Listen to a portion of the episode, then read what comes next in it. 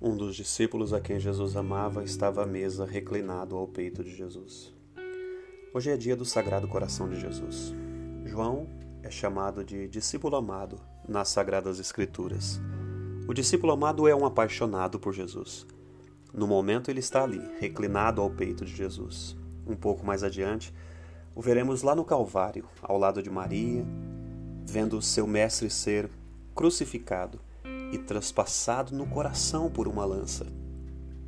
Quando Jesus apareceu para Santa Margarida Maria de Alacoque, ele disse: Eis o coração que tanto amou os homens, que não poupou nada até esgotar-se e consumir-se para manifestar-lhes o seu amor.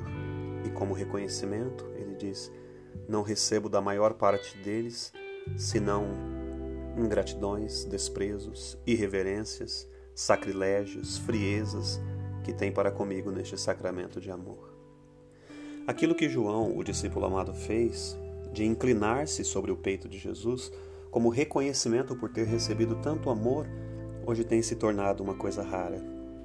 De fato, a humanidade ingrata despreza e comete sacrilégios constantes contra o Sagrado Coração de Jesus.